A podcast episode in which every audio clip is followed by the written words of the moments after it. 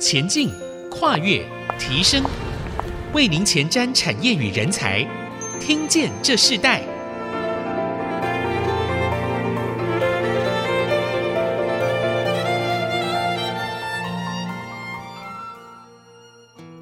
欢迎收听《听见这世代》节目，我是主持人郭兰玉。这个节目同步在 Apple、Google、Spotify 和 KK Bus 上架。如果你在 Podcast 上收听，欢迎按一下订阅，就会每集收到我们的节目。收听是越来越方便。喜欢我们的节目，也欢迎到以上的收听平台评五颗星，并留下你的心得，给我们支持与鼓励。目前世界上已知最薄、最强、导电导热、性能最高的一种新型的纳米材料——石墨烯，被众多的科学家们所看好。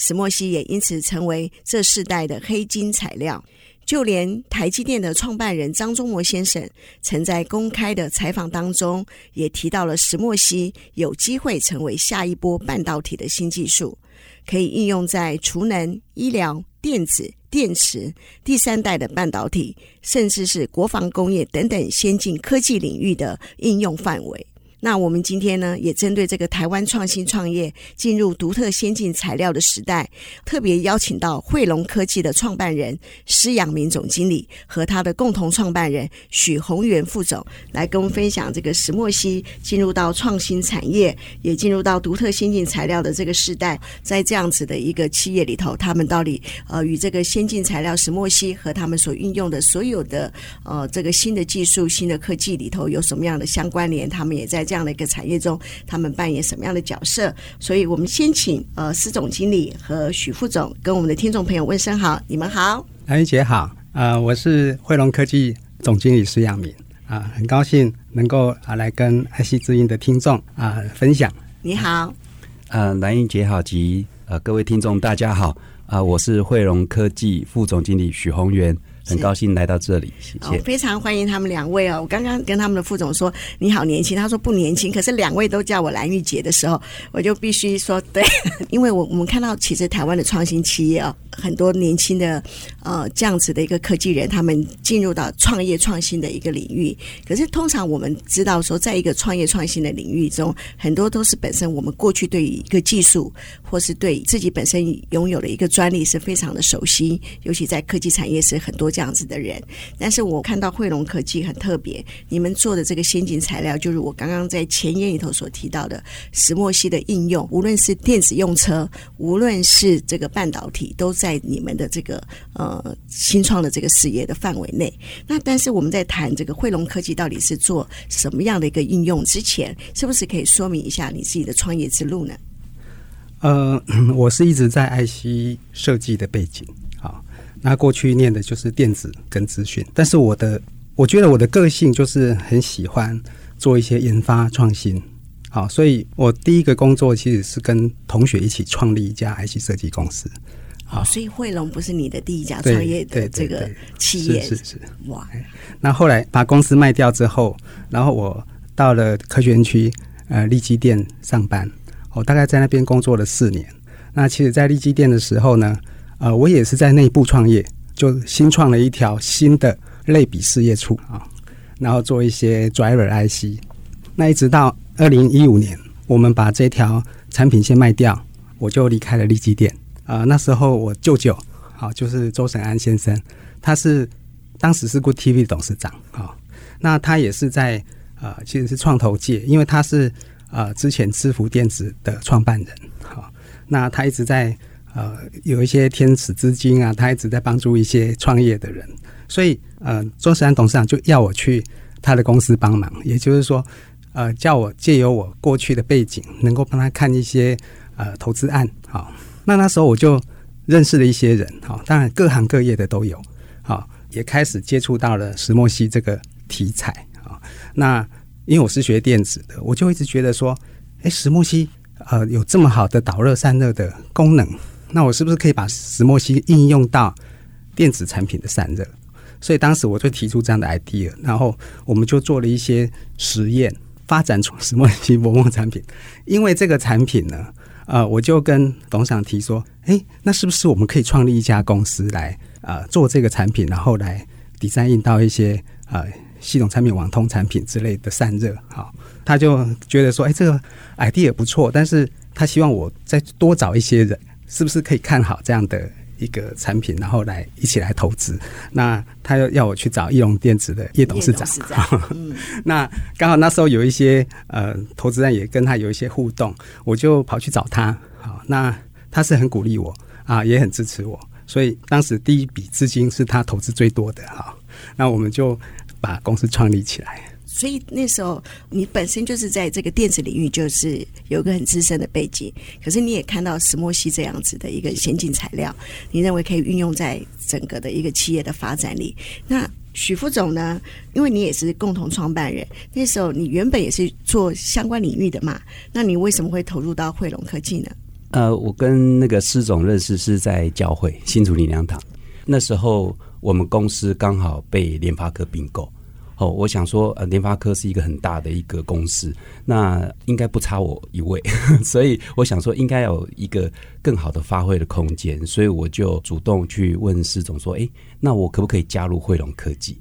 是这样，所以他就呃隔一个礼拜，他就带我去当时候的南港的呃周社长的办公室，我就觉得哎，一进去就有那个写龙神艺人，我就觉得哎，这个公司看起来非常的清新这样子。那所以后来徐副总一起加入了这个汇龙科技的时候，施总有提到说，其实最重要的，你看见这个石墨烯这个先进材料的一个发展，它甚至在这个时代被呃过去我们说石油就是黑金嘛，现在大家也说石墨烯也有黑金这样子的一个比喻。所以你们在进入到这样子的一个呃新创的产业中，你自己呃过去的领域和这个独特材料有什么样的更深的关系吗？因为你你学电子，它毕竟谈的是材料嘛。好，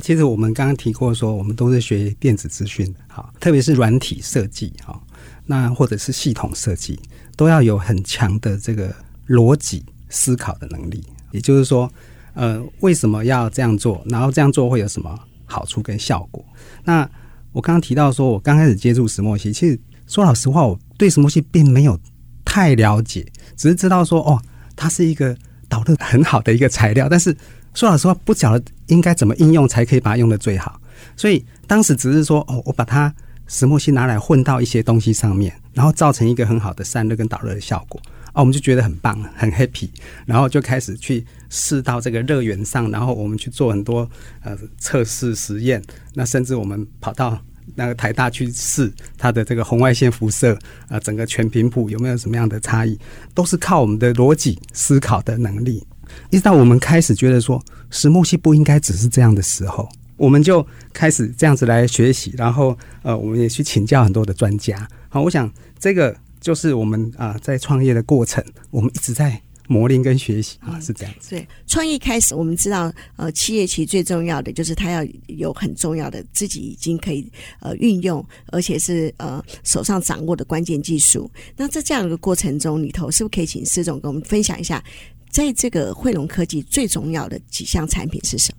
呃，我们一开始就是把石墨烯应用在散热，所以最重要的产品是。石墨烯散热，而且是辐射散热，所以我们是在密闭系统里面的散热。那这个散热说起来是它是个很便宜的方案，因为它不需要风扇，它也不需要水冷，也不需要什么铜导管或者是 vapor chamber 都不需要。它只是说，当你的瓦数不是太高的时候，你可以直接用辐射散热的方式。所以我当时呢。我花了很多时间去研究它的原理，所以当我发现说，哦，原来辐射散热其实是最快的散热。为什么？因为它是光速在散热。一般的传导是靠传导，然后水冷还要靠水流，风扇还要靠风，还要看气流。但是辐射散热竟然是靠光，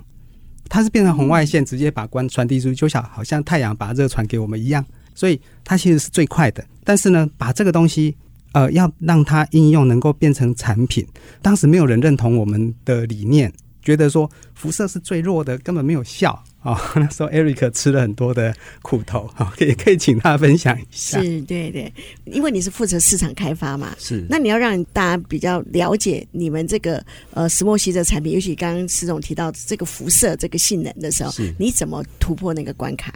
我想就是说，因为辐射它有它的这个物理公式啊，波斯曼公式，所以我们是从这个理论公式，还有我们实际上去验证，在密闭系统验证的辐射能力去讲。所以，当我们跟一些呃台湾的一些网东大厂，特别是很有这个经验的散热的主管谈的时候，他们第一时间不一定认同这件事情，好，甚至于也会呃挑战我们，然后拍桌都有都有可能。但是，我想就是说，还是有上帝恩典在，就是。其中有一家这个客户哈，网通大客户，他就非常欣赏汇龙，好，也欣赏我们，也欣赏我们的产品，所以我们刚好就取得他最大的一个散热案子，就是在二零一六年的时候。所以你们直接就运用在这个企业里了。那他所得的成果是什么？后来有成效吗？呃，我们的辐射散热片是一个环保的东西哈，就是说传统是阳极处理，它比较会造成一个化学药剂去浸泡，比较会有污染环境的问题。好，那我们这个石墨烯本身就是环保的一个东西，好，所以在这个整个散热的性能当中，当时候的确是在第一时间已经满足了客户了。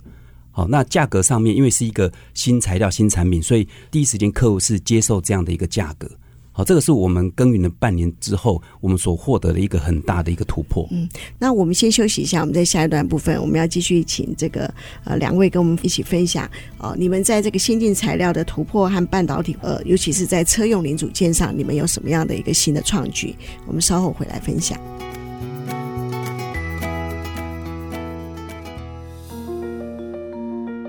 欢迎回到《听见这时代》，我是主持人郭兰玉。今天在《听见这时代》节目现场，我们邀请到来宾是呃汇龙科技的施扬明总经理来我们节目。然后在现场的另外一位就是他们的副总许宏源 Eric、呃，跟呃一起在我们的节目分享啊、其实我们今天节目最重要的一个课题就谈到呃，在这个呃一个新的时代，我们看到许多先进材料已经被研发出来，例如这个石墨烯这样子的一个主题。那但我们也看看到真正的应用，真正能够发展在产业里头，呃，实际导入的成功的案例还不多见哦。那我自己在汇龙科技他们所做的这个呃材料产品中，看见他们不但运用在这个半导体产业，也运用在电动车的产业，甚至更多的领域。那我们在这一段部分，我们先请施总跟我们谈一下，除了呃你最先谈到的这个呃石墨烯的这个散热之外，你们还有做其他的呃产品的延伸吗？有。啊，我们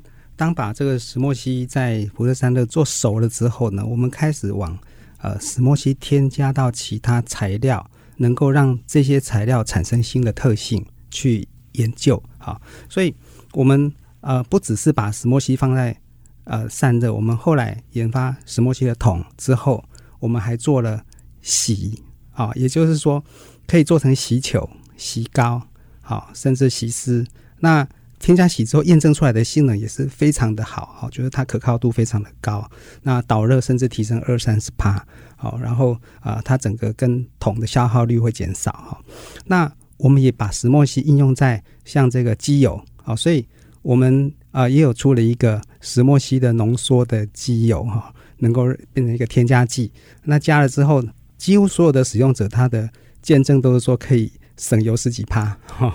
那这也是一个。像绿能大的这样的产业，嗯、那我们也把石墨烯应用到锻造油，所以我们现在有一个很大的客户是用我们的锻造油去锻轮圈，生产轮圈。好，那取代之前的锻造油也有很好的一个效果。那我们也曾经把石墨烯放到塑胶里，那这个塑胶有很多种塑胶，我们放过 PA 六六啊，我们放过 PP，放过 PET 啊，还有其他，甚至我们发现说放了一点点石墨烯。在塑胶里面就可以提升它很好的可靠度，包括说它的高低温的冲击，它本来是不到一千小时，添加之后可以耐到两千小时，就是有非常好的这些应用。也可以请 Eric 补充一下。那个石墨烯辐射散热片呢，我们找到的一个出路哦，在台湾的网通大厂，我们也在日本的 Canon 直接的来出货，所以呃，我们有了这个利基点哦，有开始有了这个比较好一点的营收，公司就尝试这个新的这个石墨烯添加在塑胶里面。石墨烯添加在塑胶里面，它有好处哈，就是说它增加它的这个抗老化的能力。不过在整个市场的推广上面，其实是遭遇到很大的瓶颈，因为塑胶类的价格比较高。可是，一般的客户呢，还是希望你添加石墨烯在塑胶里面呢，性能要好，但是价格要不变。所以这个就会有很大的冲突。好，所以才会有接下来啊，到了这个石墨烯跟铜的一个结合。所以这个石墨烯跟金属呢，当然石墨烯也可以跟铝，不过铜的这个附加价值可能会比较高一点。在市场的推广上面，我们就发现说，哎，真的有各式各样的应用哦。当然，惠龙是做材料，这个并不是做各种形状，比如说这个线材需要线材的这个配合厂商。这个靶材需要靶材的加工厂商，这个铜箔类的哈需要有铜箔类的这个大型的压延设备，所以每一个这个产出的形状都要需要不同的这个供应链啊。那这个应用方面呢，呃，我们有这个像线材刚有提到说，这个电动车的充电枪、这个马达、发电机、这个音响线、高频讯号传输线，甚至于这个晶片封装线，还有这个音圈线。甚至于，因为石墨烯铜呢，超性铜，它是一个省电的一个效果，所以理论上全世界的高压电线基本上是可以换的。这这，但我们要讨论这个价格问题。那台湾的这个强项面板啊、半导体封装这些，呃，我们也都的确有这个案子正在耕耘当中。嗯，好，就是靶材的部分。所以在这个靶材部分，你最看好的市场领域、最看好的一个应用里头，你觉得最快的会是什么？呃，因为是这样，就是说，这个面板的这个呃靶材的建度，或者是半导体的晶片封装，或者是半导体制成，这个导入时间很长，而且验证时期很长。这也是为什么我们公司的这个市场策略会希望说，先从这个线材，因为线材是比较成熟的这个形状啊，成熟量产品比较可以啊、呃、快速的导入。所以在这个澳洲的采矿电动车就是一个呃线。我想超性铜的靶材哈，我看到了最适合应用在一个叫做 seed layer，也就是说，先建镀超性铜很薄的一层，然后再它可以去做湿制层，去电镀，用一般铜去把它镀厚。那为什么 seed layer 会很有价值？因为超性铜一个很好的特性就是它很薄的时候导电率很好，然后再来很薄的时候，它仍然有很好的结合力跟抓附力，也就是说，它可以去抓附很多。不同的材料，啊，因为超系统里面有碳，啊，它就可以跟有机材料结合，这个是很有趣的事情。一般的铜是没办法跟有机材料结合，很容易掉下来，好，但是我们竟然是可以，然后它就可以当做系列去电镀。这个就是你们的成功的关键技术嘛？这个关键技术你花了多少时间做出来的？哦，真的，这个真的是需要有贵人的帮助，啊，也就有一位投资我们的贵人，他呃跟。呃，封装厂的关系很好，他就说：“哎，你这个可以去试一下，哦，因为他看到我们的铜跟其他界面的结合力很好，他说你可以试一下这个东西。”他。也帮我们去引荐封装厂，让他去尝试，我们才发现这件事情。嗯，刚刚你提到惠龙是做材料的，其实材料它最重要就是你必须一直要被人应用，你才知道这个材料的它所有的适应性哦、可用性，它到底可以发展到什么样的程度。那你们在找这样子的一个对象的时候，你们遇到最多的挑战是什么？Eric 可以分享一下。呃，在合作厂商，因为这个。验证时间比较久，所以要发现这个超性铜的特性，像刚刚所提到的这个呃半导体封装这种 seed layer 哈，这个都是要在纳米世界里面。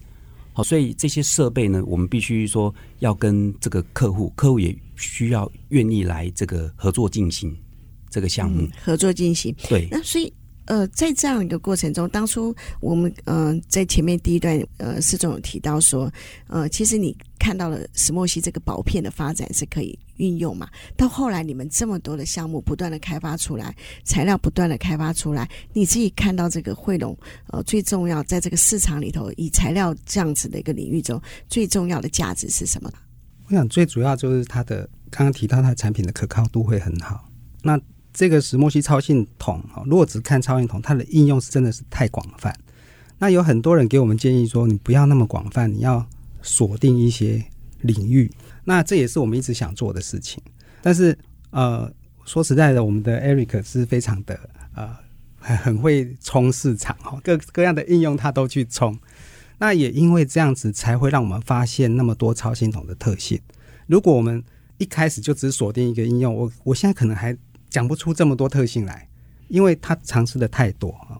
当然，尝试太多是呃背后的缺点，就是我们会耗掉太多的呃能量和资金啊。但是我想，我们很重视的就是策略整合，也就是说，当我们在看到这么多应用的时候，我们就要把很多的上下游的策略厂商，能够让他们来用我们材料去发展他们的技术。好，我想这个就是一个能够让呃很多人跟我们是共存共荣。好，这也是我们呃希望的一个核心价值。嗯，好，我们先休息一下，我们在下一段部分，我们要继续请呃汇龙科技的石总和许副总跟我们一起再继续的分享。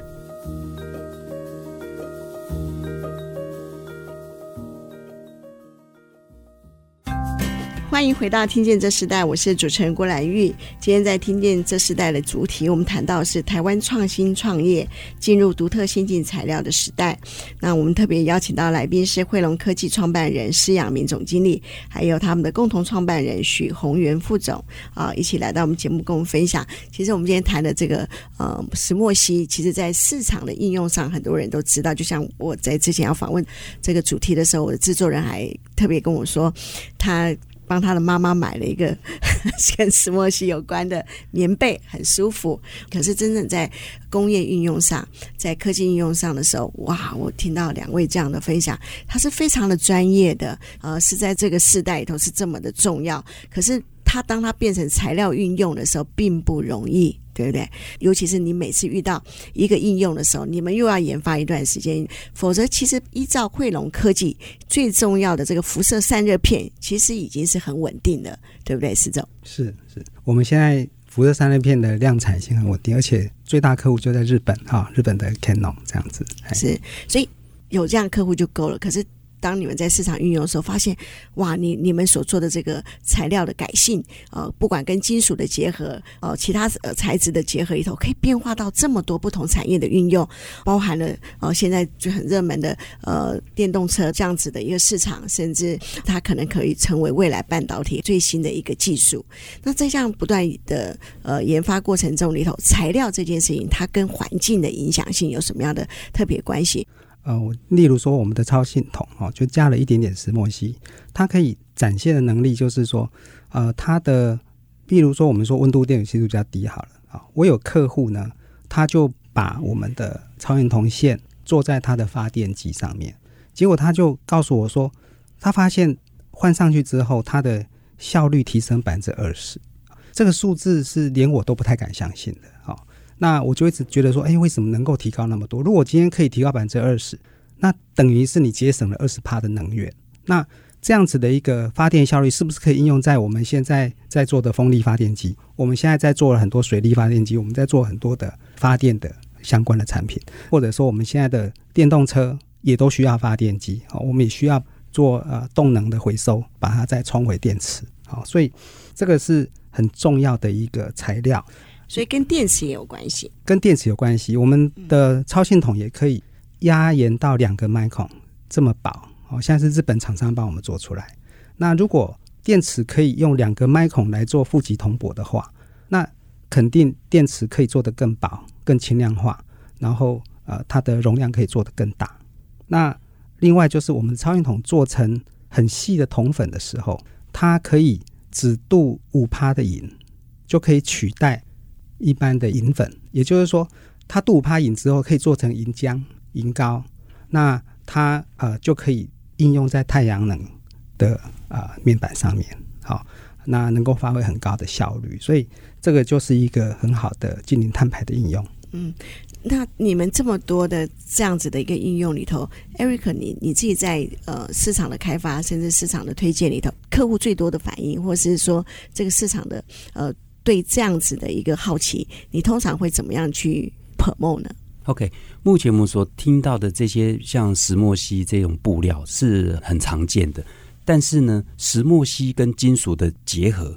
截至目前为止，在全世界各地还听不到有任何一家公司可以量产，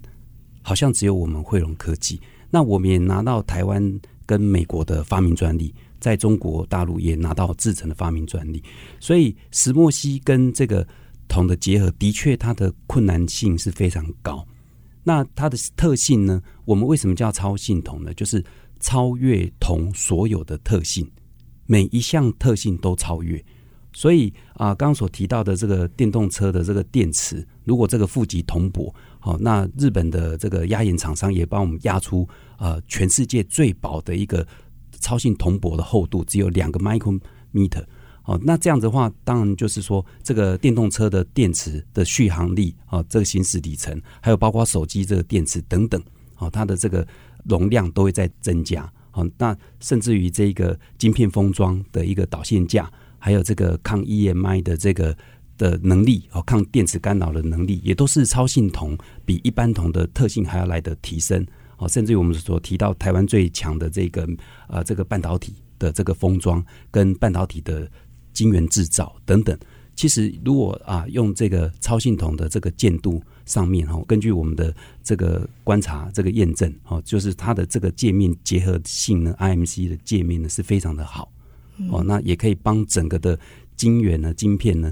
还可以在面积再来缩小，可靠度可以再提升。照着 Eric 所说的，其实呃，你们现在这个呃先进材料的运用已经是非常的广泛，而且是比过去的技术、比过去的这样子的一个材质是更好的。那施总你自己有想过，就是说当初你在做这个呃慧隆科技的时候，你自己最大的使命感是什么？呃，我刚刚也也有稍微提过，就是说，我认为我们的使命感就是希望能够。帮助更多的应用产业，好，让它能够把这个石墨烯改质改性的一个材料应用到真实的呃产品上，啊，能够获得我们刚刚所提到的有精灵碳排的效果，有可靠度提高，那可以把效率提升，能够让这个好的材料能够让它发挥出来，啊，我想这是我最大的使命感。嗯，在永续价值呢，你怎么看？我想，呃，我们公司的。经营理念就是四个字：容神益人。那我们要对人有帮助，所以我们非常重视，就是刚刚提到的策略整合，然后共存共荣。好，这是我们非常重视的。那透过这个策略整合呢，因为我们知道那么多的应用，我们其实都不是专家，我们没有办法去做那么多的应用，我们需要有很多人一起来做。好，所以这个是能够让大家共存共荣。那我们。希望是说，这个永续就是让它变成一个呃，大家知道怎么去使用它，能够造成呃我们的环境的绿能也好，我们的可靠度也好，我们的车辆的效率也好，一直提升，然后不同的材料能够一直的发展出来，这个是我们希望能够有的永续价值。那这个获利的速度会因此更快，或是它会更慢呢？我想这个获利取决于应用的发酵，呃，哪一个应用是能够量产，而且能够。发挥它很大的效益的，所以我们是把很多精神投注在，就是说，到底哪一个应用它的性价比是最好？我们需要投注最多的关注在那上面，所以我们是需要去寻找这个附加价值比较高的应用，然后能够让它扩大量产。嗯，你们这样子的一个应用跟国际的接轨，目前的情况是如何？呃，目前。我想对我们材料最有兴趣的算是日本，因为日本做材料确实，呃，环境比台湾好很多。那我们有很多的日本代理商或客户，他就一直要拿我们材料去尝试。所以刚刚提到说，能够压延到两个 micron 的铜箔也是日本做出来。那我们希望说，我们可以更多接触国际，特别是我刚刚所提到说，我们要接触终端的设计产品的品牌客户。所以我们也安排了一系列，就是到呃美国去。我们可能六月份啊，我们会在佛罗里达州参展啊。那我们也会去一趟底特律，去拜访汽车大厂好。所以我们希望能够在这个品牌客户能够增加曝光度，也让他了解我们有这样的材料。那看看他们能不能导入他的设计。是，刚施总已经提到你们最新的呃目标了，希望更多的让你们的先进材料被看见。那节目最后，我想请呃施总和呃许副总跟我们分享，就是说在这个创业过程中啊，用一句话来谈一个创业者的这个心情。汇隆之于整个呃台湾产业所扮演的角色是什么？呃，我想希望是说我们能够扮演是那个非常关键的材料的角色，因为。所有的系统设计都要根基于材料的特性，所以我希望是说能够让更多的人了解啊，这样子一个石墨烯的应用材料它的特性之后，让他们的系统设计可以做一些改变，然后让这个性能可以发挥出来。好，那呃许副总呢，你最希望这个你们所做的这个石墨烯的呃材料，最希望看到在哪个产业中可以产生一个最大的效果？我想电动车就是一个很大的趋势了，对，所以我想电动车啊，无人机啊。